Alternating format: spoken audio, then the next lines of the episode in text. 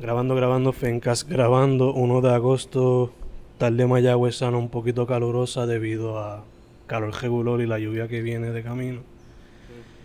Pero me encuentro con unos special guests que hicieron un effort super cabrón en viajar desde San Juan y Aguadilla.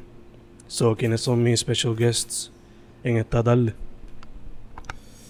De Aguadilla, Vento, Alejandro. Freud. R. Y ustedes son, en conjunto, ¿quién? Los raros. Afilar la katana. Fíjate la katana. Damn. Ya. So, vamos desde el principio. Eh, ya yo entrevisté a Vento, so quizás él no va a meter mucho la cuchara aquí. Pero, ¿cómo fue que empezaste tú, Freud, y cómo fue que empezó R en lo que es la música? Yo a ti te descubrí, creo que fue a través de José Hielo. Y R fue cuando salió el EP. So, ¿quién quiere ir primero? R, te tiraron a ti en medio. Pues siempre hubo un interés genuino desde bien chamaquito, desde los 16 de escribir, pero no vine a grabar mi primera canción a los 18, hasta los 18, que entré a la universidad, que me mudé para San Juan. Eso fue con Jíbaro de Mis, que es de acá de San Germán. Él fue la primera persona que me grabó, Raúl. Eh, sí, va. En un apartamento ahí de de Santa Rita, cuando él se mudó para, para allá también. Y siempre estuvo ese interés. En 2014 surgió una propuesta con un hermano mío de Calle, que es Giuseppe Reguero. Este, que él y yo teníamos un concepto que se llamaba Sociedad PR. Ahí ese profile todavía existe, está arriba. Eh, Se hizo un EP, se hicieron como cuatro singles después y cada uno hemos seguido trabajando individualmente hasta que yo hice este rebrand entonces de Yo No Era R, no tenía un seudónimo así específico. Eso que salió lo del branding de R y ahí coincidimos con todo el mundo. Eh, yo zumbé la, la primera canción de, como bien dice, el single del EP, que fue la de Del Hoyo, que salió con el video en marzo 18, la canción, y el video en abril do- 12. Eh, y de ahí me puse rápido en contacto a través de SoundCloud con Bento, que ya yo había visto su profile y quién era a través de las redes por cierta gente en común. Y ahí surge que Bento un día me invita al estudio de Neu, que también le había escrito porque tenía interés en terminar el EP en un estudio y vi la calidad del trabajo que se hacía ahí, pues le llamé también. Y todos coincidimos ahí, entonces a Freud lo conocí como una semana antes de trabajar en ese estudio. So que fue todo súper entrelazado en el momento que yo empecé lo de esta propuesta del EP de 318. Y ellos fueron parte del proceso desde el principio también. Entonces, todo esto se llevó a cabo como en cuánto tiempo, un mes, dos meses, tres. En, el sentido de conocerse a todos ustedes. En un, en, en un mes nos conocimos personalmente. Cuestión de dos semanas, yo creo, porque hubo una actividad que se estaban haciendo unos eventos en, en Espacio Minerva, eh, que se estaban haciendo buenos eventos de, de música, exposición de, de arte, de marcas locales, poner su ropa ahí también. Que no sé si son los de fútbol los que estaban corriendo eso, a la gente de fútbol, los de Glitch, los paris. Y ahí en un party de eso yo conozco a Freud y coincidimos, pues lo conocí por Skeptic, ¿viste? O sea, no, nos conocimos ese día en común todo el mundo, pero pero yo creo que Skeptic fue el con, ah, mira, él es Freud, él es R. Y ese día nos quedamos hablando toda la noche. Y ya yo le había escrito a Nebu para poder grabar un tema en, en su estudio, porque había visto que ya Vento también había trabajado con Freud en ese estudio. So que ese fue el approach que yo le hice, o sea, que por el cual conocí a Vento a través de las redes. Y a Freud lo conocí en persona y después coincidimos los tres rápido en un proceso. Entonces, previo a lo raro, Freud, ¿cómo fue que tú te metiste a la música? Previo a lo raro.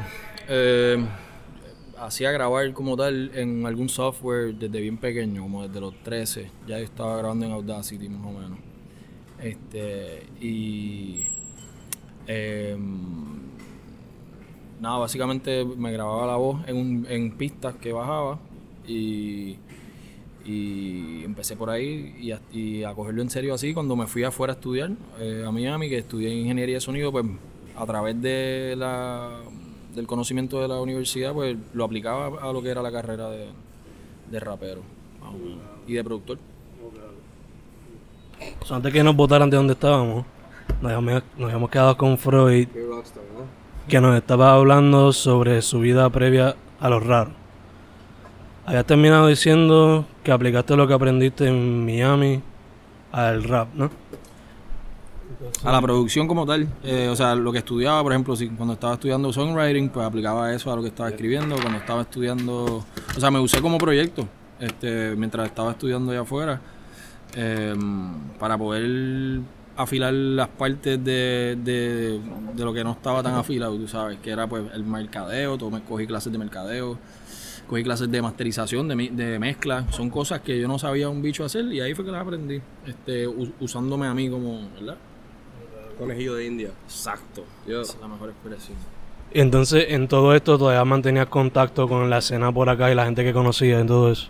Mano, realmente no, porque tú puedes estar, tú puedes estar eh, sacando música de otro lado, de otra parte de- del mundo y que aquí suene, pero tú no estar aquí es una diferencia cabrona. O sea, tú tienes que estar en los shows, tienes que dar cara, conocer gente, ver quién está tocando, tocar. O sea, fuck. Si tú no estás presentando tu música en persona, la gente no te lo cree.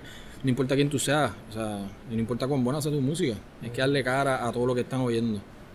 Em, so, lo más que podía, sí, pero no, no, en verdad, no, ni tocaba aquí cuando estudiaba allá. Nunca toqué acá. Pero estuviste por lo menos, por lo menos estuviste pendiente quizás de lo que pasaba Sí, por por- sí, sí, mirando siempre, sí. Entonces, este, la primera, lo que yo diría que es la primera fase de lo raro empezó con 318 y luego fue el volumen 1.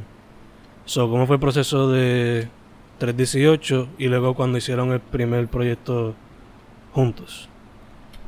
Pues el proceso de 318 fue completamente, yo lo comencé aparte con Avi, que eso él tiene su estudio en su cuarto, en su apartamento. Y ahí se iniciaron como unas tres canciones. La cuarta que se hizo fue la de Si Suena, que fue rápido, o sea, ahí fue convento.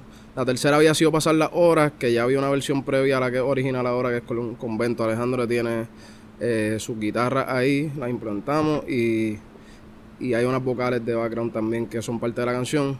Pero eso, esa, si suena y canciones de amor se grabaron entonces en el estudio de Neu.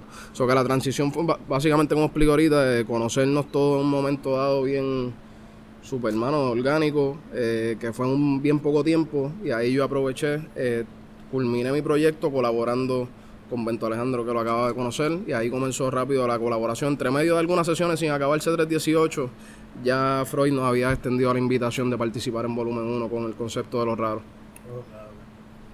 Entonces, terminado el proyecto y ya están cocinando para Raro Volumen 1, ¿cómo cambió el proceso creativo ya que era un proceso colaborativo, ¿no? Mucho más colaborativo, involucraba más gente. ¿Cómo se vio el cambio y cómo se llevó a cabo todo eso? Yo en lo personal, yo, yo venía de estar en banda y estuve mucho tiempo tocando, recuerdo que te, te contaba, en barra, solo, a guitarra acústica. Y cabrón, yo quería tocar otra vez en una experiencia colaborativa, que es una banda para mí, en mi mente. Como yo lo proceso. So, yo, yo, me sentía ya predispuesto a aceptar cosas. Y de alguna manera, cabrón, tú sabes que muchas veces en las redes, aquí en PR, uno se tiende a tener en las redes, pero sin saber bien quién es la persona a fondo. Y recuerdo que había un Joaquín que yo tenía en Facebook y un fucking Freud en Insta. Y mostraba como que interés en la música y uno chequea y es músico y oh, se identifica. De ahí nace. Él me invitó, yo no lo pensé dos veces, como que vamos a hacer música. ¿sabes? El espacio que él me llevó fue un espacio de estudio del, del- eh, el producto se llama Nebu y ha sido un espacio que de alguna manera ayudó a que esto naciera, ¿no? Claro, chacho. Este, de hecho, Freud estaba grabando otro álbum, que es Verdugo, que también salió. Si quieres podemos hablar también de eso. Que- Eso, entonces, haciendo el primer volumen, se dejaron llevar a cabo por la base que ya presentó 318 y lo quisieron seguir construyendo, expandiendo o cómo fue que se dio el proceso de volumen 1. 318 no, no, no, o sea, como, te, como te dice, di- dijo R, o sea, 318 era, R lo traía ya de hace, sabrá Dios cuántos años, de seguro. Eh, la idea por lo menos. Un concepto individual, concepto. igual que Verdugo estaba cocinándose Sí. como surgió, y Bento estaba cocinando lo suyo también aparte. Fue como que coincidimos todo el mundo en ese momento. Pero 318, la narrativa, yo creo que no tiene que ver, aunque sí hay un poquito de la voz de 318, cómo se desplaza haciendo y juntando fuerzas con, con Freud y con Bento. Pero otra dinámica completamente porque el enfoque son diferentes narrativas y la temática es completamente diferente también. Pero de cierta manera se siente El sonido como que... de si suena es el sonido porque se hizo con Nebu en el estudio con- donde mismo se hizo volumen 1. Por eso suena como de ahí. Hay una, una psicodelia experimental de cómo yo usé 318 como un rap experimental y progresivo. Y ciertamente volumen 1 es todas las canciones tienen en instrumentación y musicalidad. Yo creo que está esa misma estética también. Sí, exacto que... Dependientemente escuches 318, volumen 1, verdugo o sonido porno, por lo menos yo lo identifico por el feel y por la estética que tiene, como que ya yo sé que estos son los raros aquí. So, por eso hice la pregunta que si did the vibe carry on from one project to the next. Lo que me lleva entonces ahora para Verdugo. ¿Cómo fue que se llevó a cabo Trap Killer? Eh, yo, yo creo que eran canciones que yo llevaba ya un año y medio grabando en ese estudio. Y yo las escogí, o sea, no, no fue un concepto que sónicamente tiene, tiene nada, o sea, no, claramente no tenía nada de continuidad, eh, la música como tal. Eh, son canciones que yo cogí de un año entero de estar en ese, en ese estudio y no sacar nada. Eh, por, ¿verdad? por lo que le pasa a toda persona que crea que está todo el tiempo second doubting y como que second guessing y como que no quieres, que, o sea, pensando que te vas a definir por un proyecto que no es así. Eh, so, estuve un año en esa crisis creativa y eh, dije, ¿sabes qué? Fuck it. Halloween es mi, es mi tiempo del año favorita, mi holiday favorito, vamos a hacer el verdugo ya al fin y para el carajo. Veníamos con el concepto del verdugo ya hace un tiempito visualmente que lo queríamos aplicar a algo, so también lo aplicamos. Así que sónicamente, visualmente no tiene nada que ver, o sea, las canciones no hablan de nada que tenga Trap Boy Killer nada más. Fue es más como un, como un, ¿cómo se dice? Cogí las canciones que grabé en un año y las metí ahí, para el carajo. Una, Una una compilación, exacto. Una compilación, exacto. Entonces, fase 4, bueno, en cuestión a proyectos, ¿no? Se había sonido porno. Eh, ¿Cómo se dio eso con Ortiz? Ese proceso colaborativo. Yo recuerdo que, dado que ya, por, por, el, por lo que todos sabemos, el 2017 hubo un momento del año que nos cambió la vida y una de las cosas que pasaron es que yo estando fuera del país también coincido con Ortiz. El- Como que nada, yo personalmente ya, ya seguía el sonido, me gustaba lo que hacía como, como productor. Y después de que ya pasa lo que lo del, lo del proyecto con Freud, comenzó a grabar con Freud, Freud me comenta y hablamos y coincidimos con que Ortiz, eh, él también ya había trabajado. Yo dije, cabrón, este es el momento de hacer más música. Y en, en la que me enteré que le iba a volver para PR en 2018, septiembre, creo que fue, ¿verdad? Le dije, vamos a grabar y no le, en verdad como que no le expliqué mucho, como que vamos a grabar, no le expliqué con, con quién estaba. Él sabía que yo y Freud estábamos trabajando jun- juntos, pero no le, no le expliqué qué tipo de, de proyecto vamos a hacer. Yo quería hacer música. Y, y creo que el primer tema que dio pie al proyecto fue Sin Hablar o algo por ahí. Vaya, vaya, vaya. Pues entonces fue que, recuerdo, pues en ese proceso de componer con Ortiz, pues él ya la, la melodía le corría porque yo recuerdo que yo ya tenía esa canción como una especie de preview con, con otro cantante que se llama Julio Ángel. El tema está quizás solamente en mi Instagram y está en video. Como que nunca o- la oficialicé. Pero de ahí esa melodía de De Maya regresa a Coupé. Como que también Freud me decía, cabrón, si... Pero no decía así al principio la Ah, canción. no, es- decía, decía se, se siente, te, te voy a ver. Exacto, es verdad, cierto es, cierto es. Se siente que hoy en Mayagüez te voy a ver. Y esa fue la versión que hice con... Esa fue la versión que hice con Julio, Julio Ángel. Y de ahí es que como los dos me, me la, como que me, me la destacaban, en el sentido de, coño, eso está nítido. Como- me refiero a Ortiz y, y Freud. So, ya de ahí como que va surgiendo la idea de vamos a hacer cosas, Ortiz produciendo, Freud y yo cantando y componiendo cosas encima de eso, ¿no? De hecho, este, le iba a mencionar también, le iba a preguntar. Al contrario del primer EP, el segundo pues tiene mucho más expansion en el sentido de que los visuales tienen una parte heavy que ver con el proyecto. incluyendo el merch. ¿Ustedes en el proceso de crear el EP decidieron eso? ¿Fue después? ¿Fue cómo se dio esa parte? Eh, en verdad todo es eh, dándole un poco más de trabajo y carga a mi primo, a Humberto. Eh, literal, o sea, pero carga que él se que él se echó encima porque él quería él quería él quería tener, exacto, él, él, él está creando su portfolio también. En- O sea, él, él está creando contenido que le va a servir a él en un futuro a hacer colaboraciones que ya está haciendo, by the way. Humberto es un artista. No vamos a en poner sí. a decir las cosas que está haciendo, pero él está ya, él está haciendo cosas con la música, que eso era lo que él quería. Bien. Y su tarjeta de presentación era, es lo raro, es Freud, es todo lo- desde mis principios, él, hace- él me hace todo el arte. Eh, desde el 2013 ese cabrón me hace arte a mí de con música. Eh, so era más la implementación de su rol como un raro más. no como un raro más, sino como que otro raro. Y lo, hace, lo fue como desde el branding de Freud, que lo he visto en su red antes de haber conocido a Freud, y Volumen 1 también fue, fue él, pero ciertamente sí. Sonido por no es lo que tú dices, hubo una expansión Él agarró el más estratégica, más estratégica del branding. Sí. Y, y fue, fue bien premeditado entre todos, entre todo el mundo poner su granito y sus opiniones. Eh, estuvo la colaboración también con Nicole Pagán, que, que, que también fue fotógrafa de muchas de las fotos de las nenas, con ya con lo del branding, en colaboración con, con, con Humberto y con, y con Muela también. Como que ya venía cocinándose todo eso, hablándose entre todos, obviamente como un mes y medio, dos meses antes que, que saliera el proyecto. Mucha gente formó parte de eso. Claramente, o sea, nunca lo había pensado así como él lo estaba diciendo. Y mucha gente formó parte de- del aspecto visual. eh, de, de por lo menos el, el branding del disco y, y la manera de promoverlo.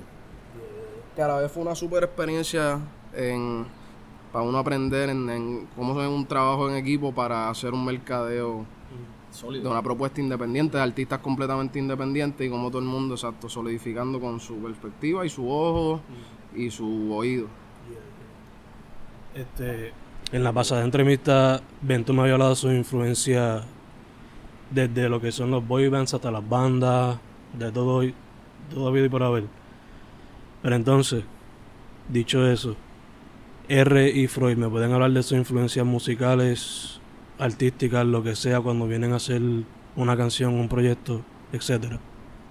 Yo de por sí, pues lo mío, a diferencia de Benti Freud, que vienen de composición musical, tienen un conocimiento más- mucho más amplio, pues mi instrumento siempre ha sido la voz, o que yo te puedo decir que mis primeras, o sea, mis primeros intereses que despertaron, mi viejo super cocolo, lo más que le escuchaba era salsa, era el único género, de por sí la salsa tenía, tiene una influencia en, la narrativa que me gusta llevar a cabo, me acuerdo de mi primer CD compacto fue El Abayal de Teo Calderón, que eso tuvo mucho que ver.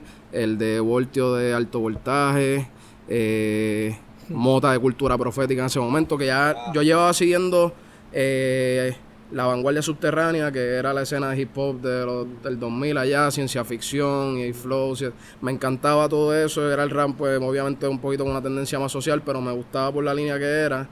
Además de estos artistas pues reconocidos. Yankee también me encantó Barrio Fino, como él trabajaba quizás la estética hacer mucho rap en un disco, pero lo que resaltaban eran tres canciones comerciales que hacía para poder moverlo. Y como él jugó con eso igual que Teo Calderón, pues son influencias. Calle 13 en ese momento cuando salió, pues me, o sea, me, me sentí inclinado por la letra de René, por lo, lo diverso que era. Pero yo creo que también, pues sí, el rey en ese momento, había un, me acuerdo todos esos años, séptimo, octavo, noveno, yendo a todos los conciertos del anfiteatro Tito Puente, que esos eran como mis primeros acercamientos a yo escuchar, expandir mi conocimiento musical y mis gustos musicales y a la vez querer ser algo creativo.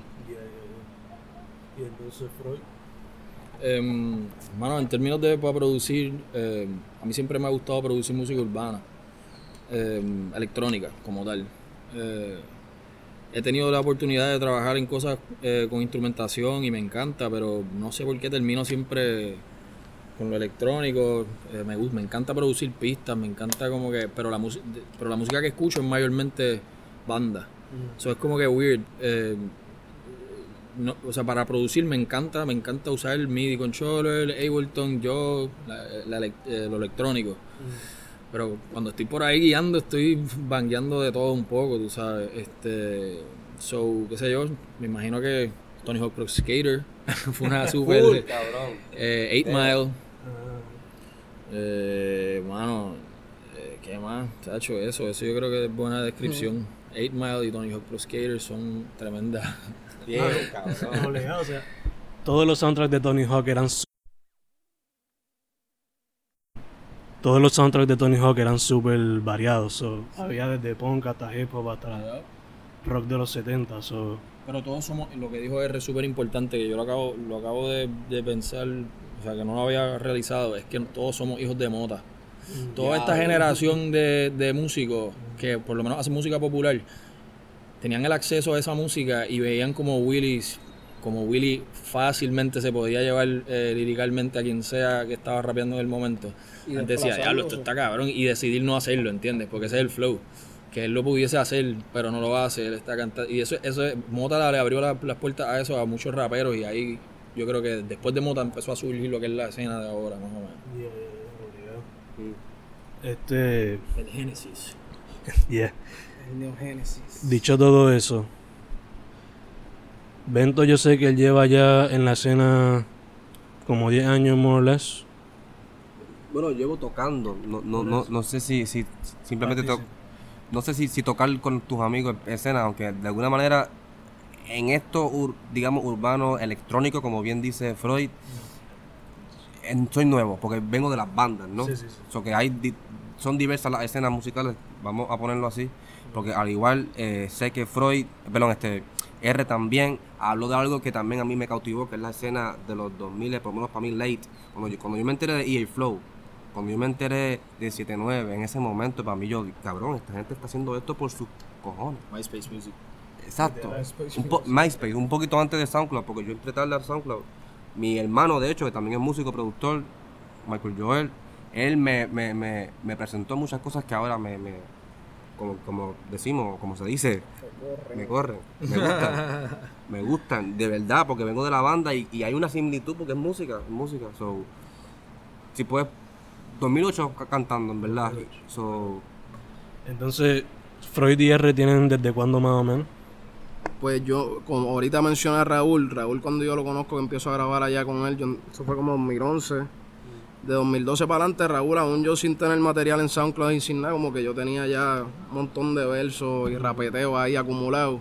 Y él me hacía parte de sus shows, o que quizá hubo, hubo una práctica desde eso hasta 2014 que se hizo lo de suciedad. Y no obstante así, pues un crecimiento bien, ¿cómo te digo? Bien, bien al azar de yo zumbarme a público aunque no tuviese material afuera, pero da- darme la experiencia de ver cómo podía crear mejor dinámica y desarrollar el lenguaje que quería. Sí, que ya tiene. Contando ahora tiene mínimo como más de cinco añitos. Experimentando la música en vivo, en show, ocho años, pero de verdad, para serte bien sincero, yo veo lo mío hace un año. Lo, lo que más me compone y me define en el momento y de dónde parta aquí en adelante, no puedo negar que hace un año ese branding, así que... Coincido ahora que lo, que lo pienso de ese modo, coincido con R. Hace un año que fue 2018, que de alguna manera para mí comenzó una nueva etapa para mí personalmente, que fue decidir ser parte de un Y, colectivo. eso- y dice mucho también de, de ¿verdad? el empeño que uno le ha puesto en querer hacer de, de nada algo o un todo.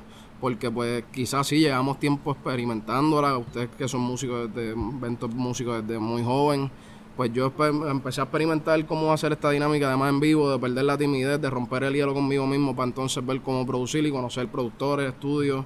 Pero exacto, yo creo que de aquí para adelante ha sido algo sumamente refrescante para todos por individual y en el colectivo que estamos formando. Entonces, Freud tú llevas desde cuándo más o menos. Eh, pero tú dices tocando en vivo o... El día que tú dijiste, I'm a pro o I'm gonna try to be a pro. Eh, reciente también, tiene que haber sido después de la universidad. Eh, después de la universidad yo me gradué con, la, con toda la intención de, de seguir estudiando. Este, pero eso se fue a la mierda como en dos meses de llegar aquí. Eso no duró mucho. Fue una intriga que cogí el Exadep eh, y, y, y- y al, coger, al coger ese examen me recordó como que por qué odiaba, como que no, no quería más, no quería estudiar, no quería seguir estudiando. fuck it. Y de- en ese momento tomé la decisión que esto era lo que yo iba a terminar haciendo, eh, pero obviamente no- la visión no es clara por muchos tiempos eh, y pues igualmente hasta hace un año, yo diría que casi dos, eh, un año y medio, yo veo más, puedo ver para adelante mejor, tú sabes. O sea, hay algo que se va aclarando y pues, uno solo motiva a uno a pues oficializar las cosas, pero como que la mayoría del tiempo no se ve un carajo, honestamente. sí, muy real, muy real. Yo igual me identifico con, con Freud hace ya quizás un año que esto va cogiendo forma de una manera que, que sí podemos ver un futuro y estamos, estamos, estamos trabajando por él, estamos viéndolo cerca. Dicho todo eso, los jaros ya llevan, yo creo que llevan para dos años eh, como colectivo sacando música. Un año. Van para un año. Ahora en septiembre, yo creo, ¿no? Un año. Un año, ok, Dicho eso, eh, ¿cómo ven... celebrar el cumpleaños. Sí. septiembre 7. Eh, ¿Cómo ven a la escena y... ¿Cómo ven a la escena y qué ustedes creen que le hace falta para que siga creciendo?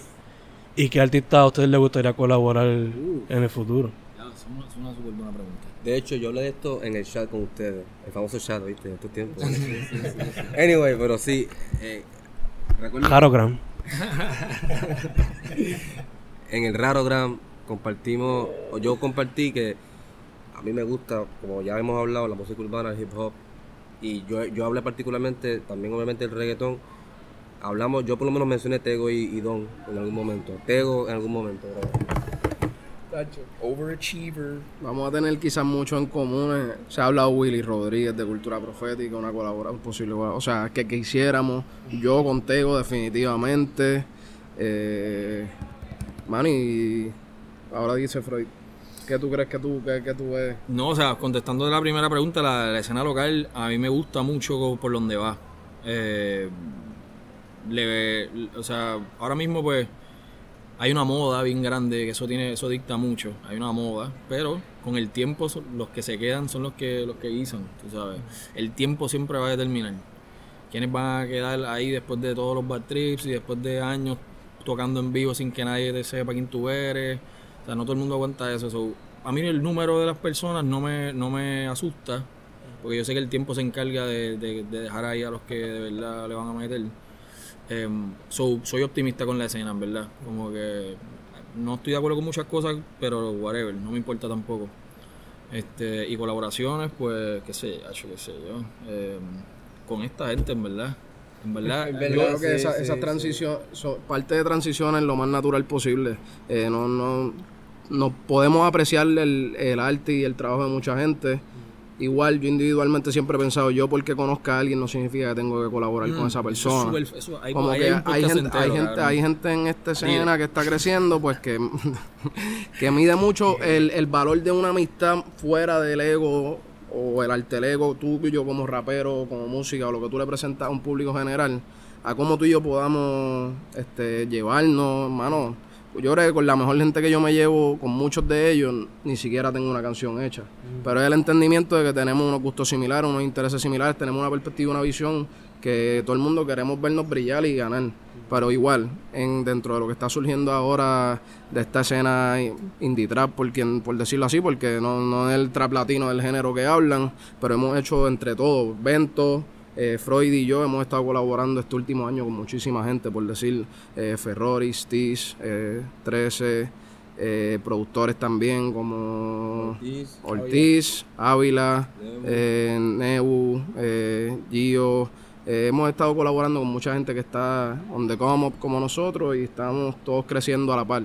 Así que yo pienso que colaboraciones claramente cada uno por individual vamos a tener unas aspiraciones de coño si esto sea estuviese cabrón con artistas que llevamos escuchando desde muy jóvenes, pero igual está surgiendo tan buen talento a la par de nosotros que cuando surja eso que sean transiciones naturales, que no es como que no nos midamos por que tenemos que hacerlo sí o sí, vamos a tener una buena relación, establecer buenos lazos con la gente y ahí se parte a, mejores colaboraciones. Yo voy a, yo voy a hacer un EP con Dualipa o un porno sex tape. Una, ah. colaboración con Dua Lipa y qué sé yo, maybe un EP con Lenny Kravitz.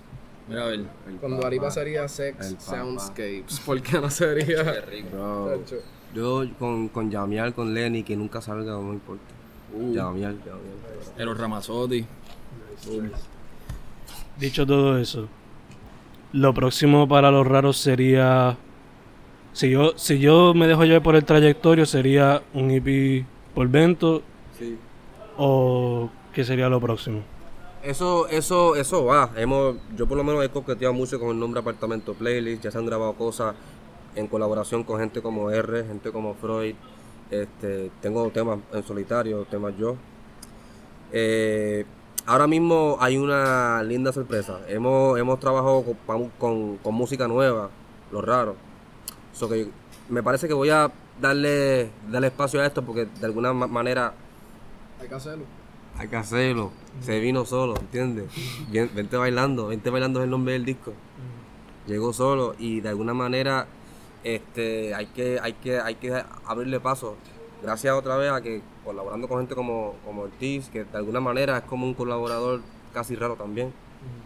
Este hemos llegado a este sonido que cuando también otra vez fue yo con toda la malicia del mundo nunca le expliqué a Ortiz cuando él vino a, PR en septiembre del año pasado 2018 y yo yo por lo menos con la intención de hacer música hablé con Freud y R y era con la intención de vamos a hacer música.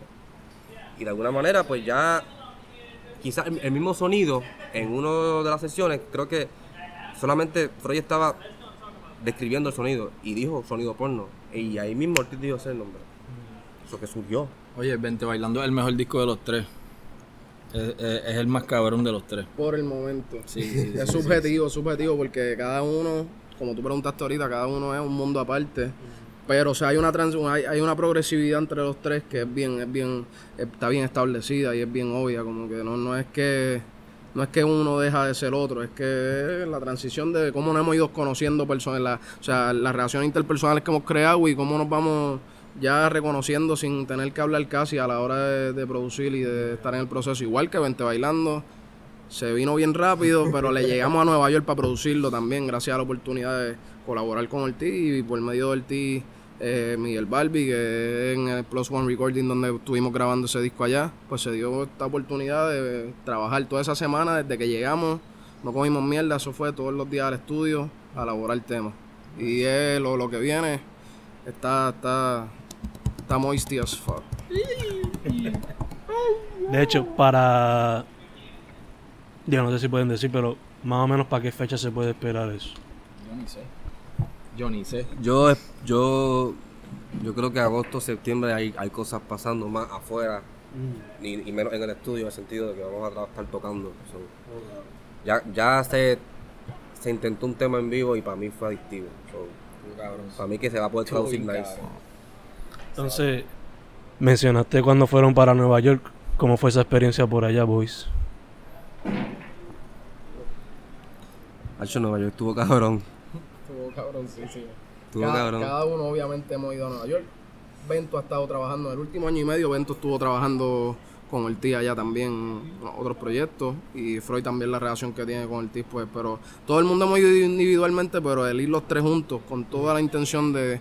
Tuvimos dos shows, uno que fue un show en un local y el otro fue como un live performance que se hizo en una cancha de baloncesto con, con un colectivo que se llaman eh, The House que ellos hacen, son videógrafos, camarógrafos.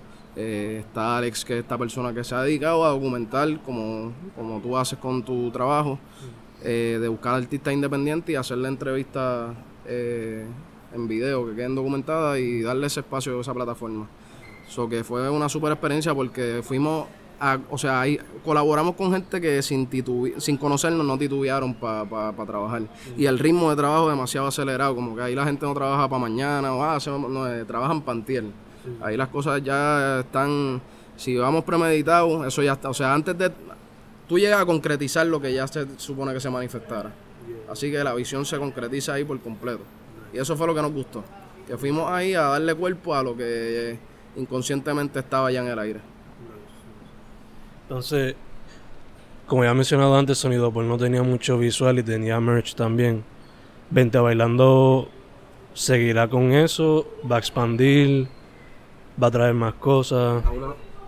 Mano, cada vez se mezcla más. En el mundo que, que- que vivimos es multimedia.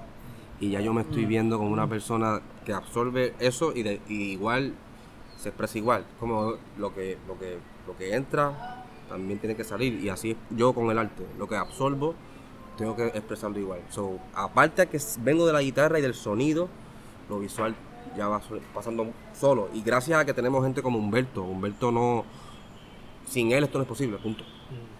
Y yo venía añorando, buscando un- un- una, una, una experiencia de banda, porque vengo de las bandas y cuando tienes también otro miembro más, creativamente contigo, pero está en otra faceta, bro, se siente cabrón. Y Humberto, sin Humberto esto no es posible. Shout out Humberto, bro.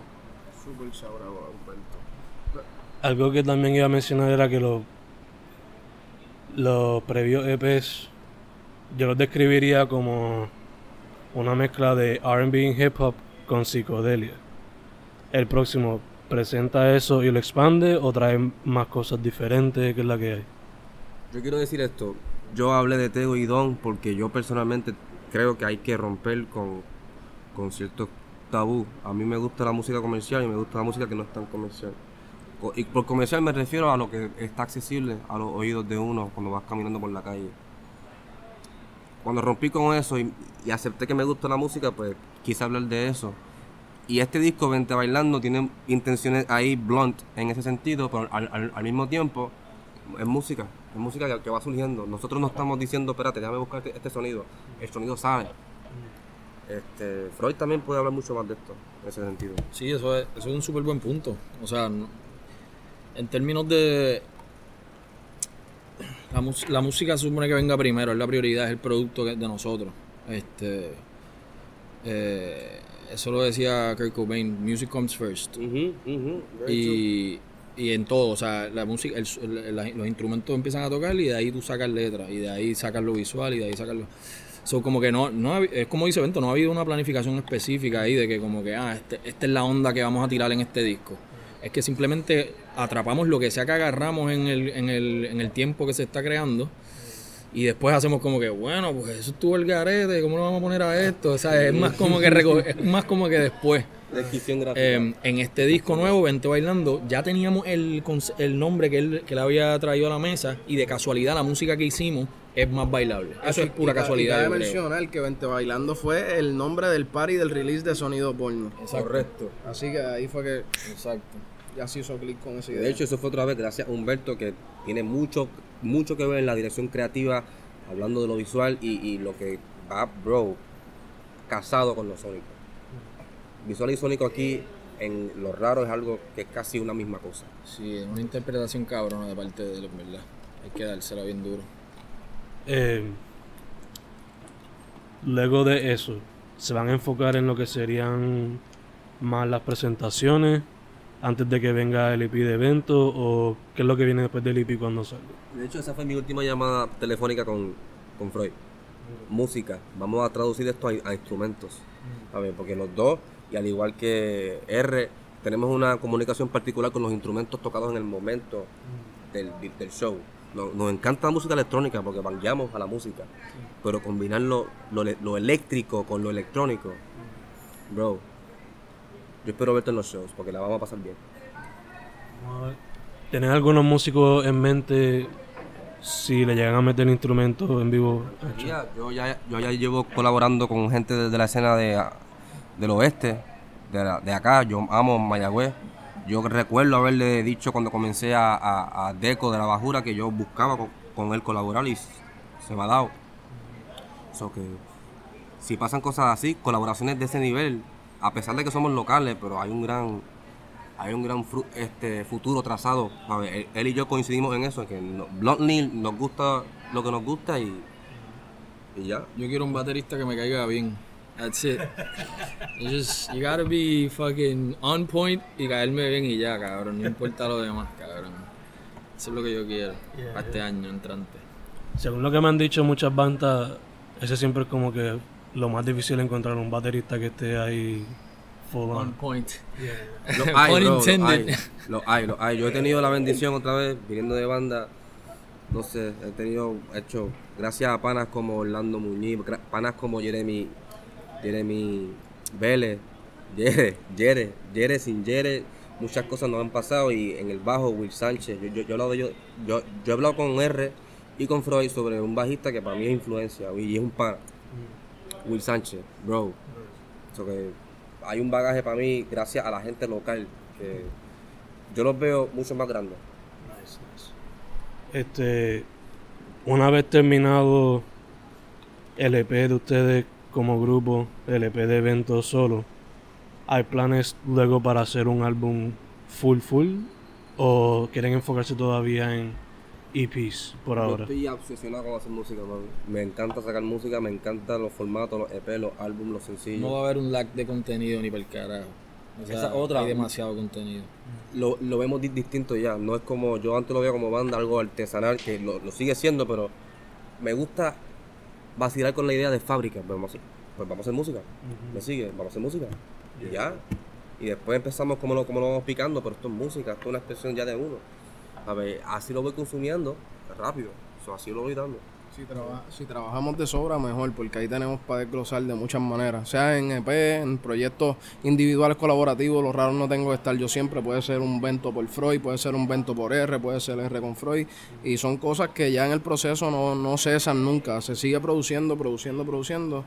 Y aunque ya está Vente Bailando, hay muchas otras cosas ya en idea y concretizándose. Esto ha sido todo eh, self-financed. O sea, todo esto es nosotros mismos, con nosotros mismos. Y hemos sacado más contenido que la mayoría de la gente. So, deja que entren esos chavos por ahí, que vamos a roncar. cabrón, vamos a soltar. cabrón, vamos a soltar. Vamos a soltar. Vamos a roncar con cojones, porque en verdad, o sea, hay una vibra que no se va ni, no se va a ir ni para el carajo. Y nosotros está cabrón. O sea, eso es lo que más me gusta de estos dos tipos, que como que eh, trabajan, trabajan rápido, trabajan cabrón y trabajan bien. Que a mí no me importa si te tardas trabajando, pero si lo, pero si trabajas rápido es mejor, ¿sabes? Es como que es un extra. Que ustedes, viven- ustedes mismos, la química fluye como si nada, por lo que han visto ya en su experiencia juntos, ¿no? Este, para ir cerrando, este, ¿dónde la gente puede conectarse con ustedes? Tenemos el Instagram, que es Los Raros, escrito eh, Los Raros, pero en vez de la O, que es una X, para los raros y las raras, así que se sientan identificados. Esa es la manera de no encontrarnos en Instagram. Tenemos el individual, el mío es un peo, tengo que cambiar esa pendeja. R318. Si acaso buscan mejor a Freud Avento Los Raros y de cualquier tagueo ahí me, me hacen el, el reenlace porque está medio cricaloso completo escrito.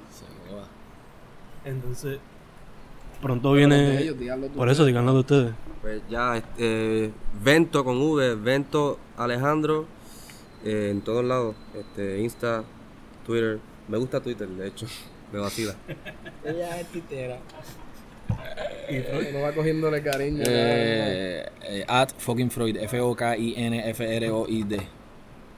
Entonces, los raros tienen Twitter o solamente Instagram, por ahora. Ah, eso, eso es bueno decirlo. El, el- vamos a soltar una canción eh, pronto, una colaboración con los Walters. Eh, esa, esa canción sale y con esa canción se abre el perfil oficial de los raros. Ahora mismo estamos todos, ¿verdad? Pues por nuestro lado, eh, Sonido Porno sale bajo Ortiz en Spotify, pero ya con esta canción pues se abre el perfil y pues detrás de él vendrá Vente Bailando y, y un par de cositas. ¿Para cuándo se puede esperar eso? Eh, antes de octubre todo esto ya debe estar con patas caminando por ahí. Sí.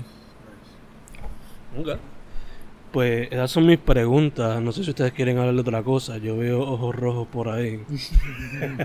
Vamos a enviar. Este, pues nada, eso sería todo entonces. Fencas con los raros, 1 de agosto, Mayagüez, Puerto Rico. No llovioso, gracias a Dios. Gracias, boys. Gracias a ti, gracias, a ti por la oportunidad y por la, por, por, por la plataforma, porque tú...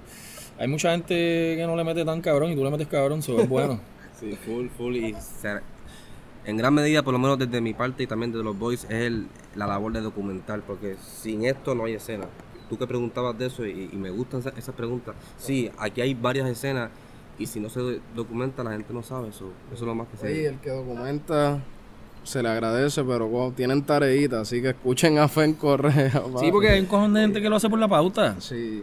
Y se nota el gusta, interés. eso me- y adiantre, aquí nos vamos. Pero me gusta mucho de ti, que es lo genuino y de cierta manera es tu pasión de tú hacer un research de a quién tú vas a entrevistar y las preguntas pertinentes para uno sentirse que, coño, hasta aquí hemos llegado. Así que gracias por entrevistarnos. Boom. Yes, yes. La meta es llegar al nivel de Nardwars, pero Ay, vamos a ver. Sobrepasarlo. con los regalitos, con los regalitos. Apunta más lejos. Apunta más lejos y le pasas por encima. Easy, easy, bro. Pues Fencas con los raros, hemos cerrado. Gracias, boys.